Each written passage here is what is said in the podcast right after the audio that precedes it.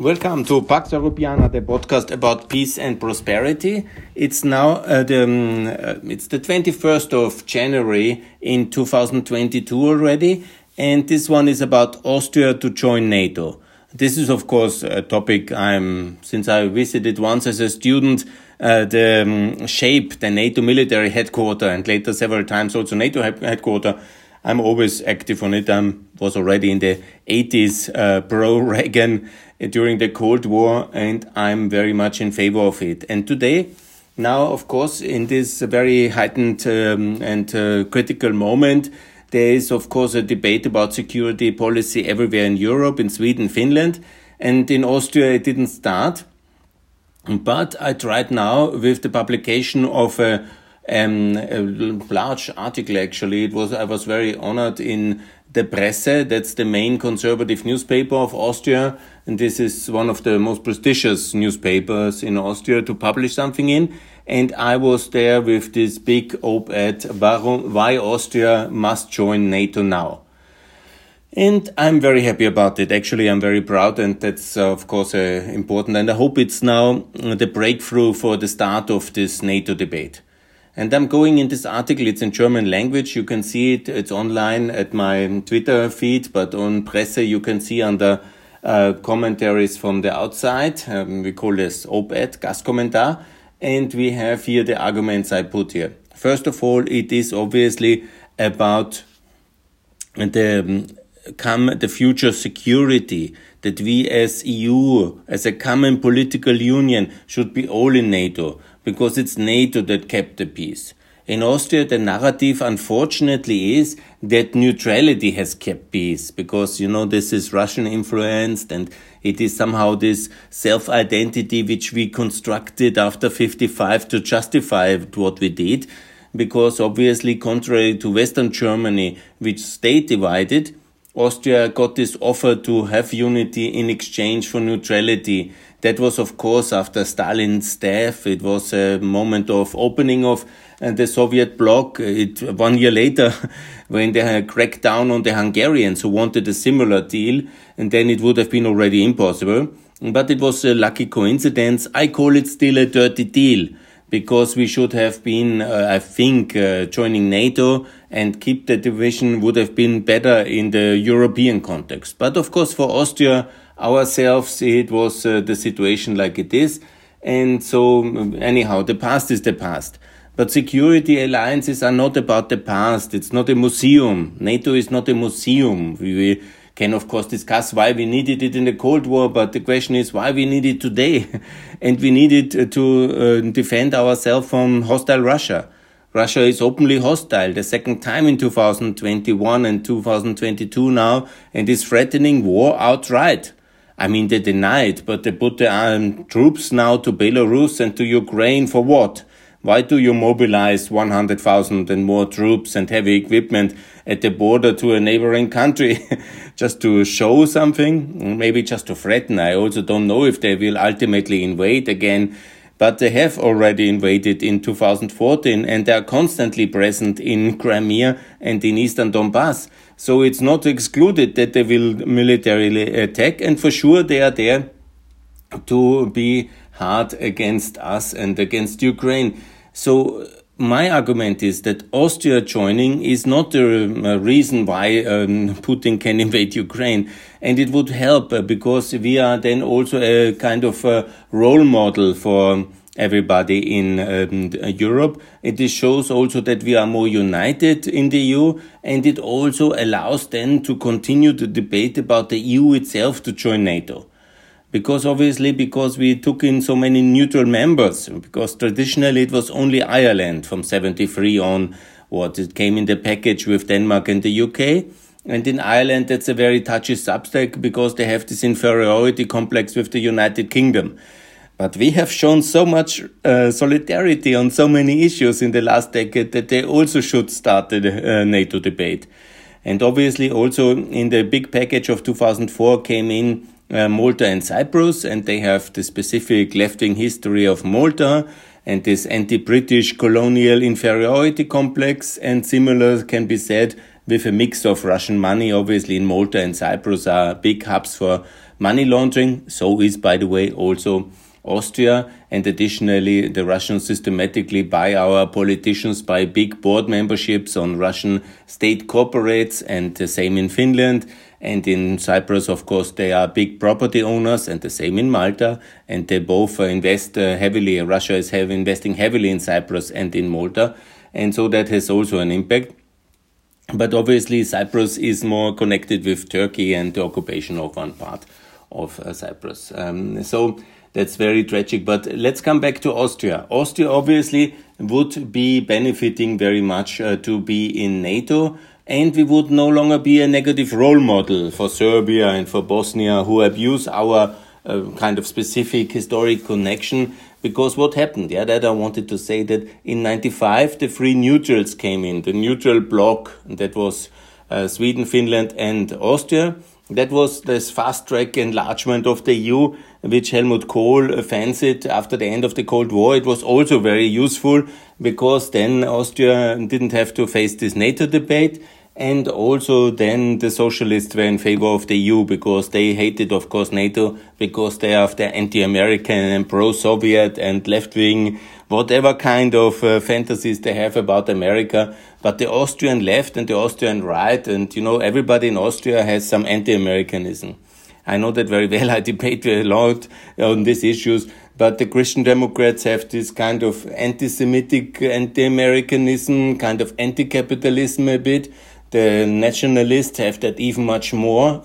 of course, they hate America because it defeated the Nazis, and the communists um, they hate um, uh, the left uh, hates America from whatever kind of uh, fantasy they have about imperialist, capitalist America and what they have about, you know, the Iraq war and, you know, the, that they have defeated the Soviet Union. And, uh, you know, there's a lot of confusion in ideological terms and circles in Austria. I spent my last 30 years in debating it. I can just uh, be surprised how many uh, myths and uh, conspiracy theories and everybody in Austrian politics is united by some kind of the Americans have this and Iraq and the oil and here and the capitalism and the injustice and so on. It's fool. Even when you think that we have a rational political center in the Social Democrats, Christian Democrats, Liberals, and parts of the Greens, you would think like that. But when you discuss with them, everybody from the most educated to the dumbest from the most uh, you know progressive to the most conservative. They are all pretty anti-american and they all have their own little conspiracy theory you know and you can talk with anybody. It's it's really for me astonishing. But everybody has their opinion towards uh, america and obviously they don't want to join nato.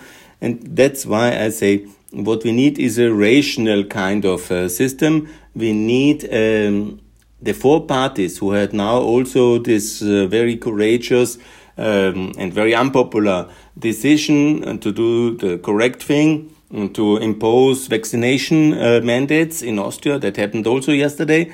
So it should be that these four parties, the Liberals, the Greens, and the Social Democrats, Christian Democrats, they fought together to make a constitutional majority to join NATO and not have a referendum because it's unwinnable, obviously. And the nationalists, the Putin friends, the freaks, uh, the freak party, uh, they should be alone in this anti-NATO campaign and they should be branded what they are. It's like NATO uh, enemies, anti-Americans, uh, uh, with Nazi sympathies, and so on and so on. You know, name them, shame them, and they can have, you know, they will have some success. I'm sure about it because anti-vax and anti-NATO and anti-America, this is all the same. And they will get some of this esoteric, nationalistic, anti-vaxation vote, yes, but they have them already. They will maybe have a topic more. But we will be in NATO, and so we have ultimately fulfilled the dream of full Western integration of Austria. I mean, that's worth to have a big fight in on this issue because it's the one thing Austria is not in, which we should be in, and which is perfect. It's uh, what uh, it's the tool for peace in Europe. It's what makes us sure that we are safe on, on NATO. Basically, every post-war world order is built on NATO. the global order is built on this security and stability anchor of America and the European allies together to secure stability and avoid further escalation and also being able by nuclear power to contain uh, the Russian threat. And don't get me started, it's not about China, the world in the future. No, no. It's Russia, which is the revanchist and aggressive power. Maybe China feels emboldened by this Russia getting away with all these extreme freaky uh, policies since 10 years. That's unfortunate. But here again, Russia is the front runner of aggressive imperialism, revanchism, and not China. China is very careful. China is a very big stakeholder in the global system in the meantime shaking up the global economic system. No, no, no, that's a big no-go for China. They don't want uh, to endanger the porcelain of the global economy on which their prosperity and unprecedented drive is built on. But they see obviously that things can be done, things can be changed, yeah. Crimea can be taken, and that emboldens some in China, obviously, when they see that they have the issue with Taiwan, and they can also crack down, and the West doesn't really react, and so they are, in that sense, um, of course, emboldened, and that's the danger. But the real core of it is uh, the Russian threat and the Russian revanchism and Putin's dream of resurrecting the Soviet Union in, or the Russian Empire, at least uh, geographically. Ideologically, is not in, in that line, but let's never forget he is an educated and trained KGB agent by profession, and that's what he wanted to be as a boy. That what he was until his mid thirties, and that what he I think it is kind of clear that he thinks still in these terms. So I say, of course, under normal circumstances, Austria would have joined NATO already when Alois Mock would have uh, been alive at that moment, yeah, and he would have been in full power. But unfortunately, he was um, he was handicapped by his illness, and he didn't become the president in the nineties. He would have led Austria into NATO.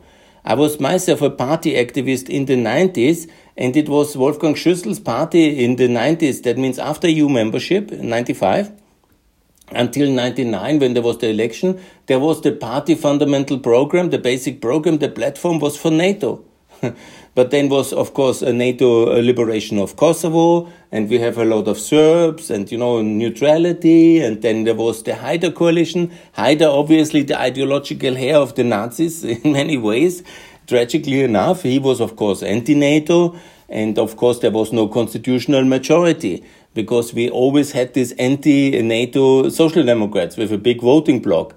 And so, anyhow, that was not possible, and Haider didn't want it. And Schüssel then said, okay, let's just reform the economy and uh, get some other things done. And also make the EU enlargement possible, because that was one of the big things to get 2004 done. And then there was, of course, the Iraq war with this anti-Americanism of Schröder and Chirac. And then obviously it was a bit, and uh, George Bush coming to Vienna, and we had uh, almost a million people on the streets. It was the shame, day of shame for me. I was already working in Kosovo, and so whatever. It was a tragedy. But then this is how it happened. And then obviously there came the 2000s and then later came Trump and you know then Obama was not interested in NATO and Trump was uh, whatever he was a Russian asset obviously and so Austria has somehow anyhow had not a lot of um, reforms since 2006 almost uh, actually since 2004 nothing has happened and it's actually today or these days the first day again since 2004 I'm happy with Austrian politics because vaccination mandates decided, tax cuts were decided. We have cut from 23, 25 to 23 and had some ecological aspects. That was very good. And also, I published my op ed. And so, I hope the debate in, during the presidential elections this year will be very much about uh, taxation. And so, that's basically the situation. I say that you should uh, join NATO in order to have uh, less of a problem with the coordination. And, you know, some say that's impossible, but why should it be impossible? If we are a state union, a union state, what we are, you know, the US is also a member of the, uh, of, so the EU can also join, yeah. And now there is much closer coordination already, and I hope there will be also uh, changes here. In Austria, obviously, then let's never forget, here the philosophy in Austria is always not to provoke the Russians. this is the state philosophy of Austria, and uh, they always roll out the red carpet. The most important visits of shame were obviously in 2014 during the start of the Donbass war. There was red carpet reception of um, of uh, Putin in Vienna, the famous uh, dictator day with Leitl and Putin joking in the Chamber of Commerce.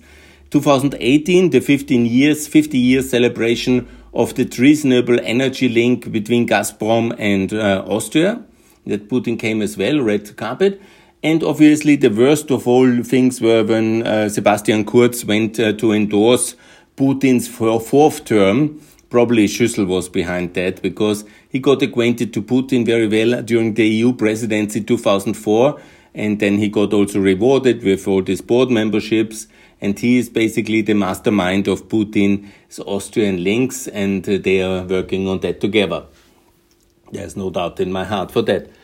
So then we see, you know, when you have already the question, yeah, how everything is going uh, in EU um, um, Russian relation, I remind that now with Italy, with uh, Mario Draghi, and Bulgaria and Czech Republic have voted out the populists. Yeah? We have now uh, only Austria and Hungary are the most uh, pro-Russian countries. Yeah.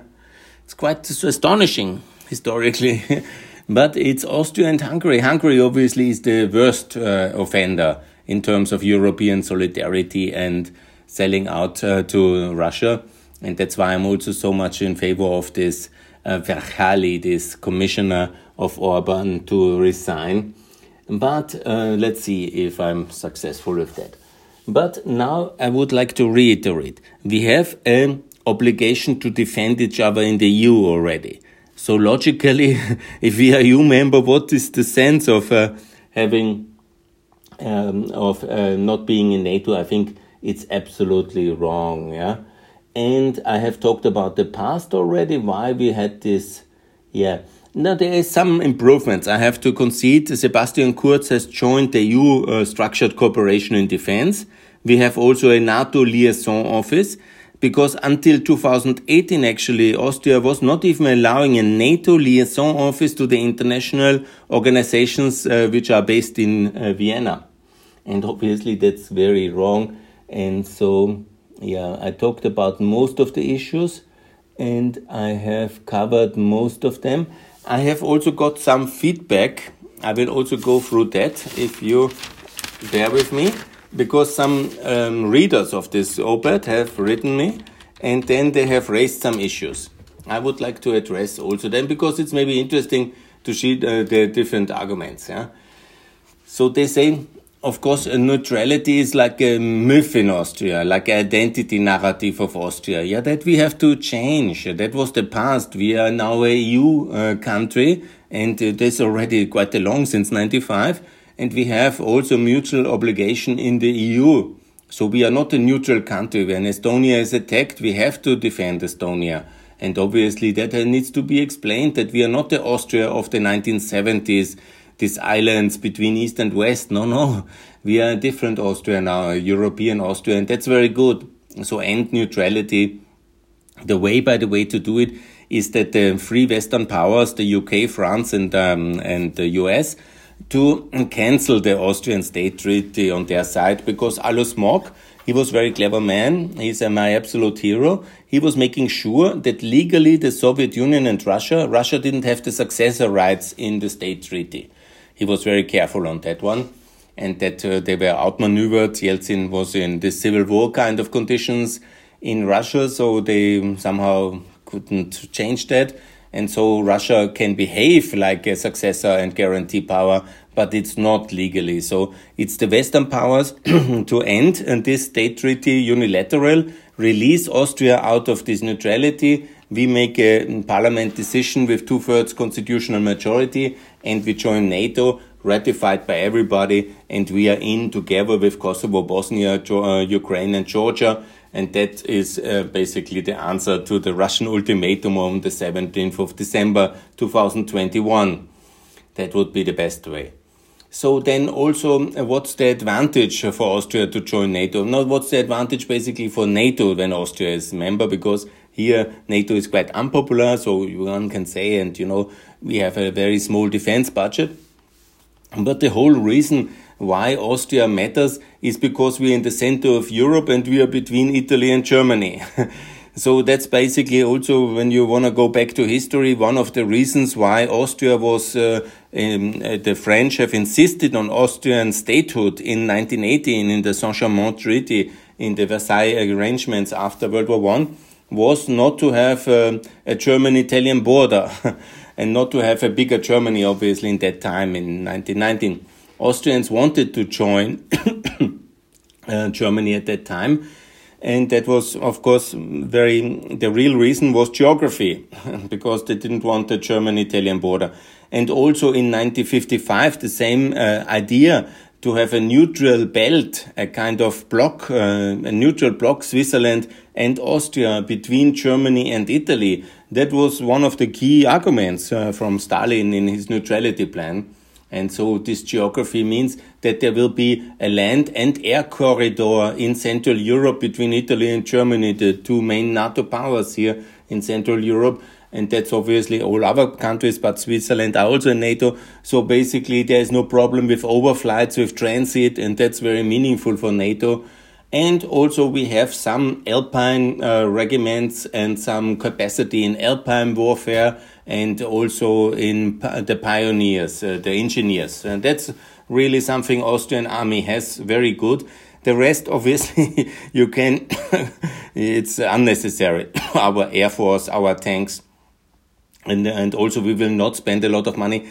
I'm also in favor in NATO. It's enough when we spend just 1% uh, because we, anyhow, it will be hard to get the 2%. 1% is fully fine and we can spend more on the EU and uh, spend more on infrastructure and uh, that's meaningful and it's uh, the contribution already of Austria is to be in NATO. So the agreement should be to be in NATO 1%. That's uh, reasonable. And then obviously we have a lot of this anti-Americanism. I talked already about it and this kind of myths uh, there are there. And then, yeah, Yes, that's why, and this anti-Americanism I have covered already. And there is also the myth that uh, Austrian, because Austria cannot be the seat of EU uh, on other institutions. Again, I repeat, because in uh, Vienna there sits uh, the UN partly and UNIDO, some UN organizations. We also have OPEC and OSCE and others. And so then the idea is that all these international organizations couldn't be in Vienna. That's some of the um, myths there. I want to say that the UN is basically headquartered in New York, and that's a NATO country. And much of the UN is sit, uh, seated in Paris, like UNESCO and many other institutions, or in Bonn, like the newer ones, because the Germans asked to fill some institutions, and so especially in a lot of newer institutions in Bonn. So also in Rome there is the FAO, and so we have uh, several. Um, in um, they're all NATO members. That's my argument here. France, uh, Italy, Germany, NATO members. Of course, you know there's always this role model which they say Switzerland is neutral and then has a lot of international institutions, but none of these institutions has to leave. I'm anyhow in favor of OPEC to be kicked out of the EU because it's a cartel. And I'm in favor also of OSCE to not be based in Vienna, but in uh, Istanbul. Uh, but okay, it's not connected to NATO membership. Uh. We have a lot of international organizations sitting in Paris, in uh, New York, in Washington. We have the World Bank and the IMF. Yeah? So NATO organizations, uh, it's not that UN uh, organizations cannot be NATO countries or somehow. That's somehow very confused and that's somehow one of these ideas which is around here in the debate and I would like to mention them. Good. Yes. And all the other organizations like UN organizations is also not a problem for this. Yeah, that's about Austria joining NATO. My main argument is we should fulfill and complete the Austrian Western integration which was stopped in these decisions uh, by the wish of the Soviets because they insisted on self-imposed uh, neutrality. It was actually the American mm, foreign minister who said, enforced neutrality is something very bad, but voluntary um, neutrality the Americans can accept. And then Molotov, the foreign minister, said to Raab and Figl in Moscow, you have to self-wish this neutrality, impose it on yourself, and then the Americans will accept it, and so on. Yeah. So that's the story how that happens. Another argument, which is always, you know, in the Austrian philosophy, is this idea that Austria is a bridge, as a myth of a, a island of saints, um, a special moral superiority power, which is having good links with uh, some strange uh, dictatorships like Iran and Iraq and in the past, yeah, and Tito and uh, the Indians, you know that was all in the 70s, and most of it was a big disaster ultimately. We messed a lot of things up in the Middle East peace process. In Iran and uh, Iraq, we supplied both states with weapons, and uh, we didn't even get paid, and they have shot our ambassadors, and you know, it was a complete disaster. This, but it's somehow in the myth that this was a really good thing because we annoyed the world, and we could somehow play off the Soviets and the Americans, and they somehow took us then serious. Waldheim even got uh, uh, the Secretary General with our neutrality. In fact, he was blackmailed by the Soviets with his Nazi past, and so on and so on and so on. So we are somehow uh, having this uh, idea that Austria is such a special foreign policy of Kreisky and talking with Tito and with Arafat, two dictators, terrible guys, obviously, and uh, with Nasser or Gandhi. Gandhi, yes, okay. you know, there are so many myths, it's hard to address, yeah.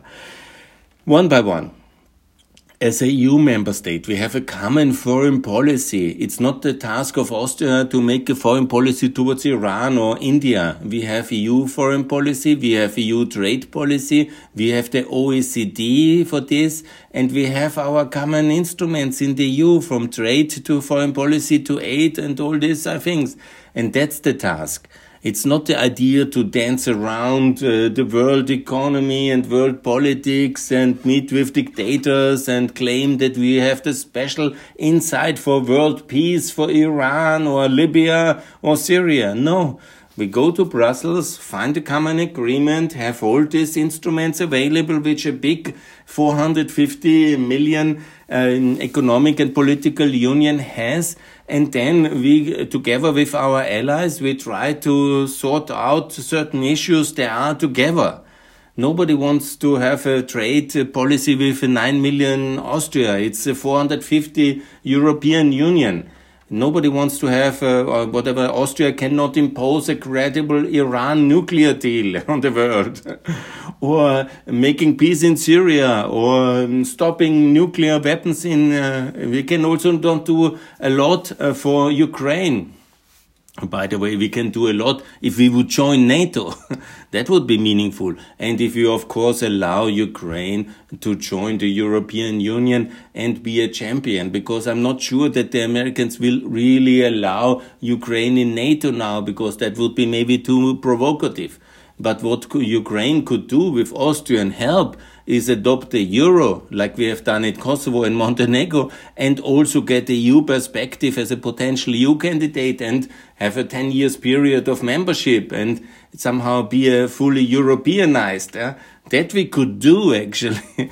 that's what we should do. And that's uh, something we should really uh, be more proud of, that we can offer this and also this unity by the EU joining NATO and by Austria getting out of the way by also joining NATO. That would be the thing. Yeah, I hope I addressed some issues. That's of course a big, big issue and you can discuss for years or you can do it fast and uh, best uh, that's the only way probably it can work because of all this anti-Americanism and all this Soviet nostalgia in the left and all this terrible um, aspects of these uh, friends of Putin and their nationalistic past. Uh, so it's very complicated topic in Austria. I'm fully aware that it's very unpopular. But now the debate is started and I call for all the six countries from Cyprus, Malta and Ireland and Finland, Sweden, Austria to join, also to have uh, Kosovo, Bosnia, Ukraine, Georgia, and also in the future, I hope Moldova will also scrap neutrality, and also Serbia is of course a Russian proxy under Vucic, but in April their election, hopefully they kick out Vucic, and hopefully they vote for a, a pro-European government, and then also NATO membership should be on the agenda. And it's the one big issue where you see the division of Europe, uh, who is in NATO and who is not. And that should be closed. And that should be the effect of this Ukraine crisis that we show more unity to Russia by joining NATO. And Austria can make a real big contribution to peace in Europe and to uh, the strength of the West by joining NATO, because that hopefully will be noticed in Finland, Sweden, Ireland, Malta, and Cyprus, and Kosovo and Bosnia. And when you see all the things we have overcome in the past and all the role Austria played negatively towards Serbia with World War One and World War Two and all these things and all this and, and Serbia negative role in the Balkan wars and so on and so on and all these crises on the Balkans, especially there where there is such an important role for um, all countries now almost in in NATO already and secure by that. And NATO has made peace in Bosnia and Kosovo and ended the genocide by Milosevic. So all countries together in Central Europe, all Central European countries united, Austria as well, and Bosnia and Kosovo, and one day also Serbia in NATO. I think that would be really very meaningful for peace and for prosperity in Southeastern Europe. And after a troubled past of hundreds of years of war, basically, tragically enough, maybe there will be a NATO backed peace inside NATO for all Southeastern European countries. And Austria should really be benefiting a lot from such a peaceful Southeastern European neighborhood. When all are in NATO, that would be extremely uh, positive and that would be basically the continuation of Pax Americana Pax Europiana for Southeastern Europe, all countries in NATO, and Austria is a good role model leading the way by joining NATO. That's my wish, and that's why I published this op-ed. And thanks a lot for reading it. I have now made basically here the English version and the German version, and it's all online on my YouTube channels, on my um, podcast, on my Twitter feed, and so on and so on. And please also do what you can wherever you are. And please um, make sure that Austria joins NATO during the next two years together with Bosnia Kosovo and if possible also Ukraine and Georgia. That would be the perfect result. So we will be 41, maybe 42, maybe 43. and that's of course much safer, much better. And that's very good. That's the basis of prosperity and our world order. So I call for that. Support it, please, and enlarge NATO. And thanks a lot for listening. Thanks. Bye.